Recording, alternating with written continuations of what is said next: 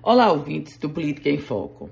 A governadora Fátima Bezerra vetou o projeto de lei que havia sido aprovado pela Assembleia Legislativa, projeto esse que pretendia ou definia pela não aplicação de multa no caso de avanço em semáforo fechado ou passagem acima da velocidade permitida em lombadas eletrônicas no horário das 11 horas da noite até as 5 horas da manhã. Esse projeto de lei, de autoria do deputado estadual José Dias, havia sido aprovado ainda no ano passado na Assembleia Legislativa.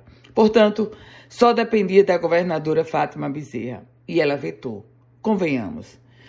Ultrapa... Sobretudo, avançar em semáforo fechado das 11 horas da noite até as 5 horas da manhã, não só no Rio Grande do Norte, mas no país você tem coragem de parar em um semáforo à meia-noite? Pois é.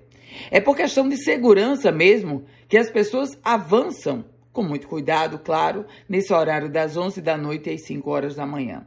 E aí vejam só a situação que agora a gente se depara, eu e você.